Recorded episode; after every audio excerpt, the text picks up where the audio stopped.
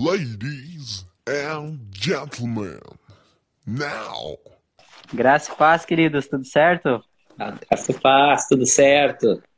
Tudo bem, bola, como é que tudo tranquilo? Como é que tá, Ney? Que prazer te receber aí, tia. Prazer todo meu, querido. Obrigado pelo convite. Maravilhoso.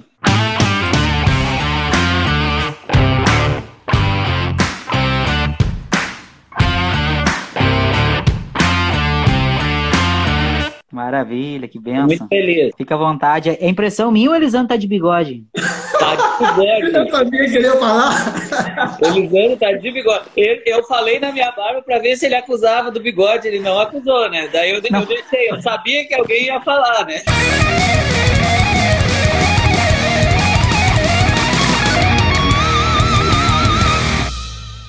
Eu tava em casa, né? Eu pensei, pá, vou fazer uma coisa diferente. Eu tenho certeza que o Marcinho vai ver e vai falar na hora. Eu sabia que ele ia falar na hora. eu, eu, particularmente, acho muito legal o bigode. Eu tinha que ser a pessoa que fica mais horrível de bigode no mundo. Eu deixo o bigode só de teimoso, porque não fica bem em mim. Mas eu gosto muito, acho muito legal. Gui Batista disse que o Maninho ficou igual o Dick Vigarista.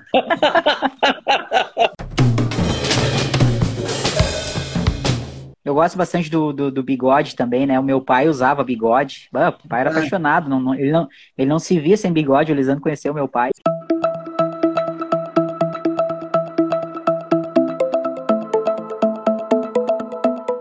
Márcio, eu e o Ney, quando nós se reunia, nós tínhamos muitas histórias para falar. Nós, nós viajava, literalmente viajava na palavra.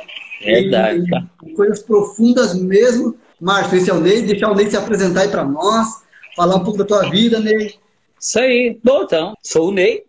Hoje eu sou, profissionalmente, eu sou um barbeiro e cabeleireiro. Temos um salão aqui em Montenegro. Está, congregamos na Igreja Aliança de Renovação, aqui na cidade de Montenegro também. Eu tenho aí 25 anos de fé, faz 25 anos que eu sou convertido, desde os. Não vou dizer, porque daí vão fazer as contas e daí vão saber a minha idade. Não, estou brincando. Eu tenho 43 anos e eu sou convertido desde os 17. Fui bem jovem, assim, no auge da minha mocidade, eu fui. Eu aceitei Jesus, conheci Jesus e me apaixonei por ele perdidamente. Nunca mais pude me afastar desse amor, né? Nunca me desviei. E de lá para cá tem sido uma caminhada. Congregamos 15 anos no mesmo ministério.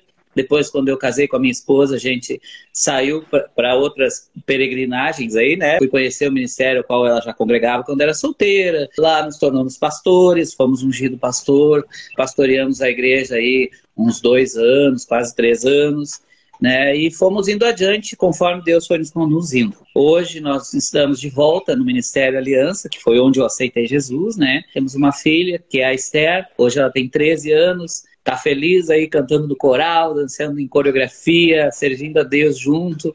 Toda a nossa família tem servido ao Senhor. No salão, hoje, a gente consegue ver que Deus nos surpreende de todas as maneiras que a gente. A, cabeleireiro, né? O cabeleireiro trabalha na cabeça das pessoas. Costumo dizer, Deus me abençoou tanto que eu consigo trabalhar por fora e por dentro na cabeça das pessoas, né?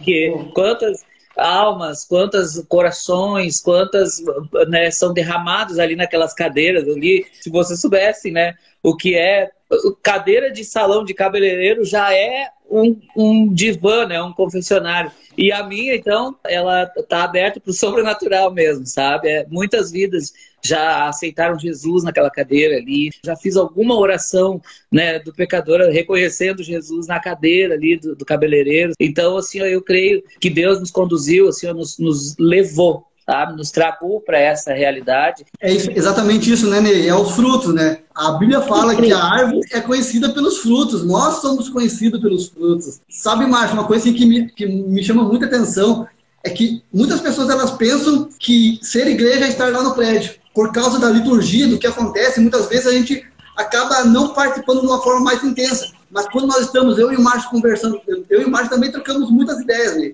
E é nessas horas que nós começamos a nos edificar de uma forma bem consolidada, digamos assim. Uma coisa que eu vejo, Ney e Márcio, que lá em Efésios 4,4, a palavra diz que é um só espírito, um só corpo e uma só esperança para a qual nós fomos chamados. É uma igreja. Nós não falamos de placas denominacionais, não falamos de CNPJ, mas nós falamos de uma noiva, nós falamos de um corpo. Unidos nós formamos os membros do corpo e representamos Deus nessa terra. Né, Márcio? O, o Elisandro falava aí da, dessas interações, tanto com o Ney, como né, o Gui ali falando, Eduardo, né? A gente tem uma ligação de corpo, de igreja de Cristo, que ela transcende as paredes, isso é muito bom. Esse propósito aqui, graças a surgiu do, das conversas que o Elisandro tinha pelo WhatsApp aqui, e quando ele vinha para cá também, quando a gente se via pessoalmente. Cara, vamos externar, vamos fazer um laço da igreja, né? O Elisandro também tem essa proposta muito gostosa de, de, dizer, gente, a igreja é uma só, nós somos um povo só. E eu me alegro muito de ouvir o, o Ney testemunhando do, do evangelho acontecendo na cadeira do salão dele, porque algo que eu batalho muito é justamente quebrar essa ideia que muitas pessoas tradicionais têm de que nós somos igreja quando a gente está lá reunidos no domingo ou na quarta, né, num, num, culto de oração, numa célula, porque a igreja ela tem que acontecer na cadeira do salão, do, do né, do cabeleireiro, a, a igreja ela tem que acontecer no meu meu trabalho, lá na, nas mesas, lá no, no refeitório, a igreja tem que acontecer lá no trabalho do Elisandro. Eu, eu, brinco, a igreja tem que acontecer na fila do SUS, lá tomando a vacina e, e vai Isso. aparecer alguém que está precisando de ouvir uma palavra, né? Então, realmente é algo que a gente tem tentado externar ser igreja o tempo todo, né? Às vezes as pessoas esperam, às vezes até por uma questão de direcionamento mesmo. Não, eu não vou falar com ele porque ele não é, ele não é um pastor. Eu preciso que venha um pastor aqui na minha casa. Muitas vezes Deus está te abençoando de colocar qualquer parte da igreja. A igreja é o corpo de Cristo. Quando a mulher do fluxo de sangue, ela precisou de uma bênção e ela não tinha como recorrer diretamente, falar e olhar nos olhos de Jesus e dizer assim, por favor, ore por mim. Ela disse o quê? Se tão somente eu tocar na orla do seu manto, eu serei curado. Quem precisa hoje da igreja, não importa se vai ir até o, o maioral da sinagoga, o maioral da igreja, o pastor, o bispo, o presbítero, o apóstolo, ou daqui a pouco Deus vai te dar a oportunidade de conversar com aquele irmão que não sabe nem ler, sabe? Aquele irmão que estava lá arrancando brejo na frente da igreja. Qualquer parte da igreja é cheia de poder. A gente vê hoje, hoje, principalmente nesse mundo coach, né, a gente percebe assim, que muitas pessoas hoje pensam, ah, para ser, um, ser um ministro do evangelho, tem que falar bem, tem que ser carismático, tem que ter, ser culto. Olha como Jesus escolheu os discípulos. Olha em que momento os discípulos estavam vivendo quando Jesus encontrou eles. A situação que eles estavam vivendo. Qual era a profissão que eles tinham quando Jesus chamou eles para caminhar, para andar junto com ele, né? Então, independente da pessoa, independente da, da cor, da, da ciência, independente dos estudos. O que importa é o nosso coração voltado, entregue para esse Jesus maravilhoso, para esse mestre que é o nosso é o cabeça do corpo. Eu acho muito interessante aquele momento do ato da ceia, né?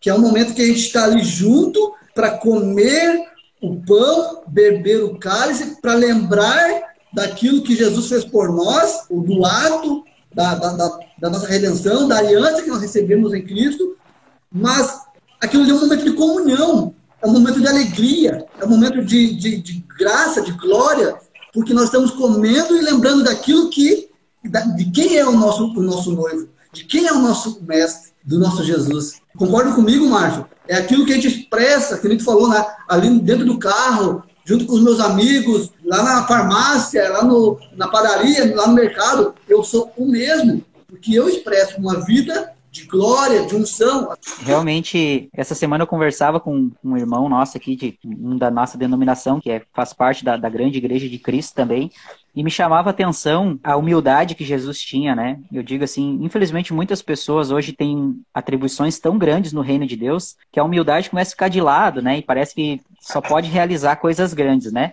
Por isso que, que nem o Ney falava ali também, o Lisandro falava, é tão importante nós entender que qualquer pessoa pode executar qualquer função da igreja, né? Essa é uma, uma questão que a gente batalha também. Ah, mas tu está dizendo que, que então a função que o pastor está fazendo, eu posso fazer também? Sim, pode fazer.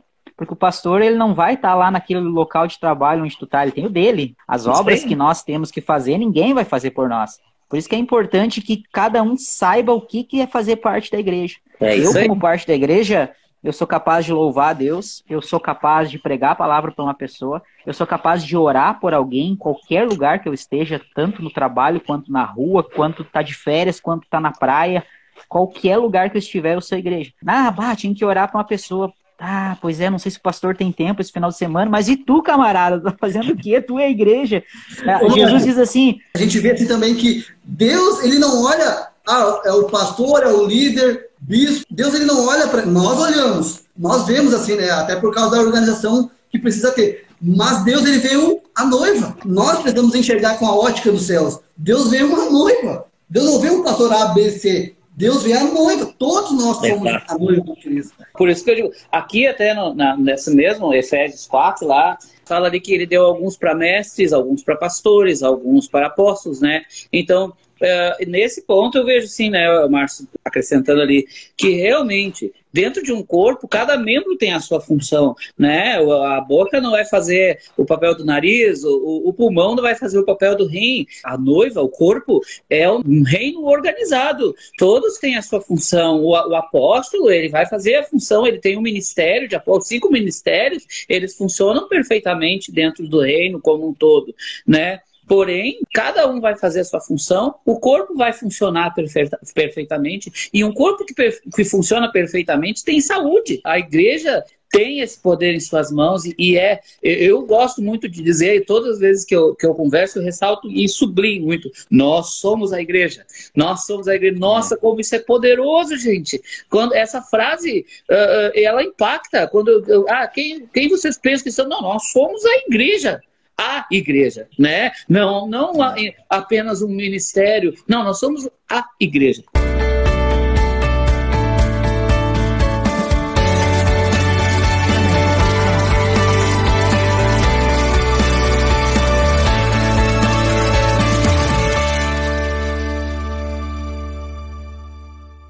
E eu lembrava que Jesus, ele diz assim, acredito eu que seja em Marcos 16 e 15, ele diz assim, e estes sinais seguirão aos que crerem. Uau. Ele não diz assim, e esses sinais vão seguir aqueles que eu achar melhor, sabe? Aquele que conseguir atingir tal nível receberá o sinal. Nossa, então, por que, que, eu, é, por que, que eu acho tão importante isso?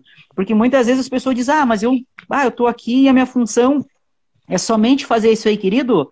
Se tu acha que a tua função é somente fazer isso daí, é porque tu não entendeu. Jesus disse assim: e os sinais seguirão aqueles que crê. Em meu nome, se vocês crê, expulsarão demônios, falarão novas línguas, se beberem algo alguma coisa mortífera, por estar fazendo alguma coisa em meu nome, não lhes fará dano algum.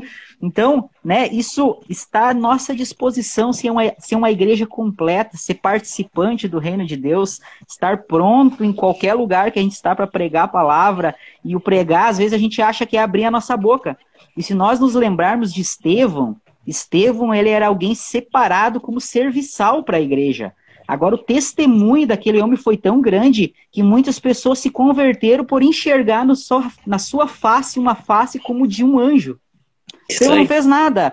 Ele simplesmente se humilhou e, Senhor, eu, eu recebo o que tem para mim. Se é para ser um mártir, se é pelo nome do teu evangelho, a humildade, a graça que havia no rosto daquele homem converteu pessoas. Né? então, que é tão isso, né, poderoso né, realmente. Isso é natureza trocada né? Alguém que nasceu de novo, alguém que a, quem é a igreja, né? Quem é igreja de fato tem essa natureza trocada. Né? Então não é a questão do que nós fazemos, a questão é o que nós somos. Faça toda a obra de Deus e, se necessário, então, fale. É importante nós saber que nós já temos tudo disponível através da, da obra de Jesus na cruz. Vou contar uma experiência que eu tive essa semana para vocês. Eu, eu tenho certeza que muitas pessoas já passaram por situações assim. É você saber que é além de você ser um membro de uma igreja, é além de você fazer parte de um ministério, é além de você pregar uma palavra, é além do seu conhecimento da palavra. Chega um momento da nossa vida que, que a gente para e olha e diz: Deus, eu quero viver algo maior em ti. Eu preciso algo, algo maior. Eu tenho certeza que em algum momento da vida do Márcio, da vida do Ney, vocês pararam e disseram: Não, tem algo mais de Deus para minha vida. E essa noite eu estava orando, falando com Deus. Deus disse assim: Ó, Imagine vários pratos de comida. Talvez às vezes a gente está cansado de comer aquela sempre a mesma comida. E Deus, ele tem todo dia uma comida nova para nos dar através da sua palavra. Foi algo assim, poderoso. E eu disse, eu vou me jogar nisso, Senhor. Eu quero mais dessa comida. Eu vou entrar para dentro disso. A palavra começa a entrar e a Bíblia né, é uma espada de dois gumes, que ela é, tá penetrando, dividindo o corpo, alma e espírito, juntas e medo. Cara, isso é poderoso. A palavra de Deus ela é viva, ela é eficaz, ela é poderosa, ela é ativa na nossa vida. Só que eu, a primeira que eu quero colocar é aquilo que, que Jesus fala na carta lá em, em Laodiceia. Eu aconselho que vocês compram de mim ouro refinado no fogo. Comprar ouro tem valor. Comprar ouro tem preço. Então, está disponível para nós, mas existe um preço a, ser pago, sim. Deus, ele espera, é a resposta da noiva para o noivo. A resposta da noiva para o noivo. Deus espera algo de nós. Qual é a minha resposta? Pela graça, por aquilo que ele me deu, pela obra que ele fez por mim, pela salvação. Qual é a minha resposta? O que eu tenho para oferecer? Que nível de intimidade eu quero ter com ele? Jesus procura aqueles que adoram espírito em verdade. E eu falei, Jesus, eu quero adorar espírito. Então existe uma diferença daquilo que Deus quer de nós, o preço. E para mim pagar esse preço, que é essa unção, essa glória, esse poder que precisa ter na nossa vida, existe um nível de intimidade e relacionamento com esse noivo, né? É, o- é o buscar. É, é- ele, é, ele é uma mina, ele é um tesouro que eu preciso escavar, conhecer. As riquezas estão escondidas nele. né, o Lisandro falou que chegou num ponto de querer algo mais. O cristão, conforme ele vai crescendo, eu gosto de falar muito se aprofundando em Deus, né? Porque parece que é para cima, mas não é para baixo, né? Quanto mais a gente se quebranta, mais se entrega, mais as nossas raízes vão descendo. E chega um ponto que tu olha para trás e diz assim, eu não consigo mais voltar para aquela monotonia, para aquele desperdiçar tempo. né? eu, eu nunca um louvor que nunca fez tanto sentido para a fase que eu estou vivendo com Deus é aquele louvor que diz que quem já pisou no Santo dos Santos em outro lugar não sabe viver, né? A partir do momento que a gente começa a ter uma intimidade com Deus assim muito que tu começa a se entregar, e o Elisandro estava falando de preço, de pagar um preço, de dizer, Senhor, eu quero, eu quero, né? que nem Moisés disse, eu quero ver a tua face, não tem choro, dá um jeito, eu quero, eu quero, eu quero, e ele conseguiu, se não foi a de Deus, foi a de Cristo na transfiguração, e realmente tu chega um momento da tua caminhada que tu diz, Senhor, hum, para onde eu irei? Ninguém fala o que tu fala, ninguém tem para me dar o que tu tem, ninguém me responde o que tu me responde. Por mais E- duro que seja a conversa, ninguém tem as palavras de vida eterna. Exatamente, é, é, né? Os discípulos levando varada do, do, do, do mestre, palavras duras, vocês não querem fugir também, mas, mas e Fugir por mais que tá ruim aqui, fugir para onde, né? Que- O que, que pode ser melhor do que estar contigo? Então, realmente, isso é muito maravilhoso, né? E o Ney falou uma coisa interessante antes também. O, Ney comentou antes que realmente sobre essa questão de que tudo é pela fé. E tu sabe que ao, ao ouvido de uma pessoa muito superficial pode dizer, mas isso é tão fácil, né? Quer dizer que é simplesmente só eu crer. Não, na verdade não é. Porque a gente fala, eu falava antes da humildade de Jesus, e quando tu decide crer em alguma coisa, tu tem que colocar a tua humildade em ação, né? Porque tu precisa dizer assim, cara, eu decido entender que aquilo que eu acho que é bom não é. É, é o que eu, eu falei da fé decido comprometida, né? É, se tu não tá disposto a te comprometer, a decidir, porque se tu decidiu, tu tá comprometido. Se tu não te comprometeu, então tu não creu de fato, né? Exatamente. Por isso, por, isso que a, por isso que essa fé não é tão simples, né? A fé é, é, é tu, é tu quebrar o teu orgulho e dizer, eu pego tudo aquilo que eu acho que é bom, que é valioso, e jogo tudo fora. E eu decido viver uma novidade de vida que esse evangelho, que essa palavra tem para falar por, por mim. Então eu decido crer. E a partir do momento que tu decide crer, aquela fome por querer mais dele, né? Aquele coração atraído por querer de mais dele nos faz querer pagar um preço de gastar tempo com ele, seja no louvor, que nem o Lisandro falou, seja na oração, que é absurdamente maravilhoso, não tem nada melhor, É né? seja escutar louvores, e, às vezes tu começa a escutar um louvor, cara, e de repente tu já tá achando que, meu Deus, onde é que eu tô? Que maravilhoso, Maranata, venha Senhor Jesus.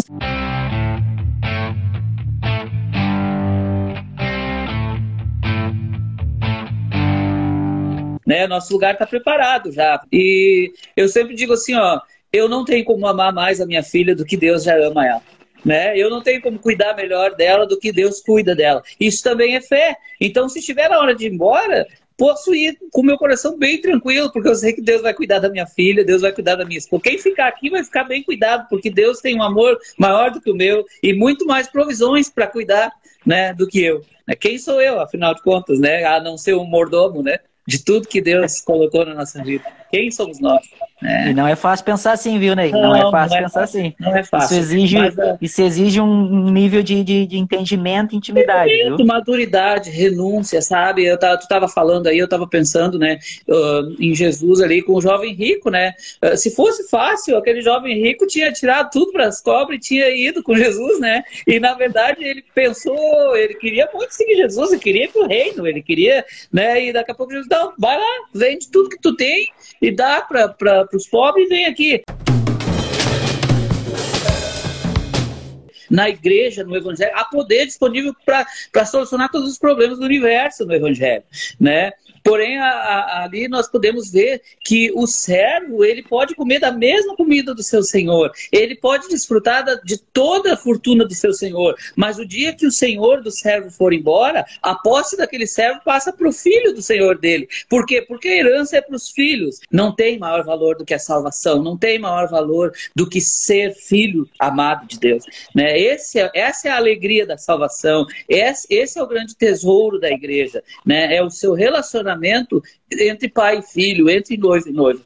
Né? A igreja precisa compreender isso para que possa usufruir de fato, na plenitude, de tudo o que Deus tem para ela essa mentalidade, né? Eu posso ter a renovação, o entendimento, eu posso ter o entendimento de quem eu sou, mas tem, tem também aquela, aquela questão que, voltando aqui, aqui para a igreja de, de Apocalipse, que, que, Jesus fala assim, ó, tu está nu, e ele diz, aconselho que você compre vestes novas, vestes brancas, limpas. E se a gente for ver na palavra de Deus, Salmos fala que as vestes limpas, vestes brancas, são nossos atos de justiça. Então eu posso crer em tudo que eu tenho, tudo que eu sou, a identidade que eu recebi, o propósito que eu tenho na minha vida, tudo que Deus quer fazer através de mim. Agora, se, eu, se, meu, se as minhas atitudes não for justas, se eu não tiver os atos de justiça, de nada vale. Porque a igreja de Laodiceia, ela dizia ser rica, ter muito, mas não tinha unção, não tinha poder, não tinha glória, não tinha graça.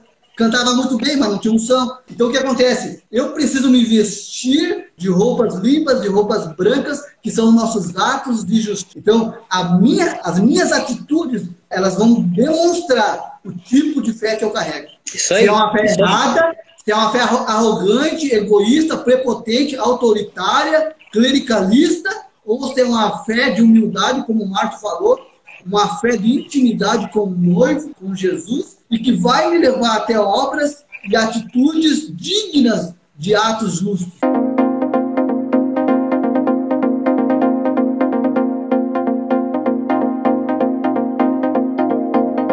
E aqui é onde a gente começa a discernir quem, quem entendeu e quem não entendeu. Quem tem a letra e quem vive a revelação. É eu aceitei Jesus, né, ali com 17 anos. E eu fiquei maravilhado. Eu conheci Jesus, eu, eu, eu, senti Jesus, eu vi, eu tive um toque da presença de Deus e eu me apaixonei perdidamente por isso, né? E, e irmãos, eu fui, eu entreguei minha vida.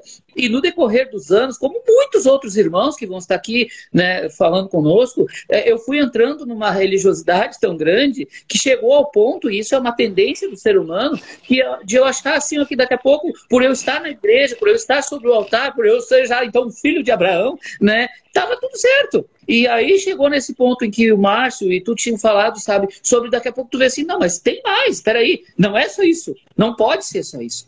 Né? Deus deve ter mais para mim. E eu tive que ter aquela coragem de pegar tudo que eu tinha e vender e dar para os pobres. Tipo assim, ah, tu tem cargo na igreja? Tá, então larga os cargos. Ah, tu tem prestígio na igreja, respeito da, do Ministério de Louvor, então entrega isso. Entrega isso, eu quero ver o que, que sobra. Nós somos libertos do pecado. E quando nós chegamos à presença de Deus, nós nos vimos nus, porque nós tiramos a roupa do pecado e ficamos peladão ali na presença de Deus. Só que daí aquilo nos constrange tanto que nós achamos que se nós botar um cargo, se nós botar uma roupa, se nós botar um, um, um clerical, se nós, nós subir um altar, pegar um microfone e ficar testemunhando, e se nós der rancho para os pobres, se nós expulsar demônio, nós vamos conseguir tampar aquele passado vergonhoso que a gente não quer que ninguém saiba. Mas na verdade, o que tem que cobrir isso é o sangue de Jesus.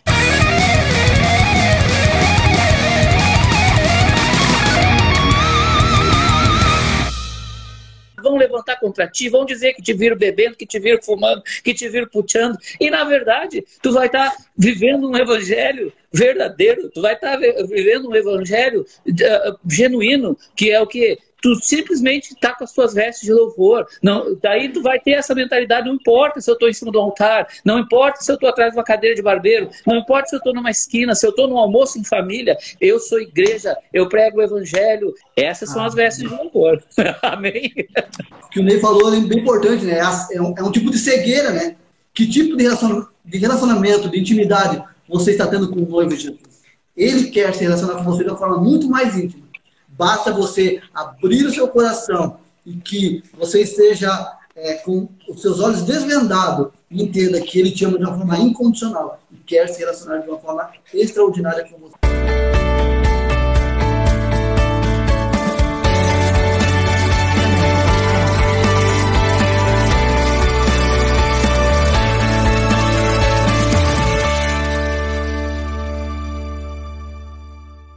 Foi um privilégio, na verdade. O prazer é todo meu. Me senti muito lisonjeado. Estou muito feliz, né, por ser convidado para participar aqui com vocês. Eu já assisti algumas outras lives e fiquei ali muito ungido com essas lives, assim, me senti muito abençoado, porque realmente sempre tem uma palavra poderosa, uma rema, né, bem boa. E aí ser convidado para participar juntos, para mim foi uma grande bênção.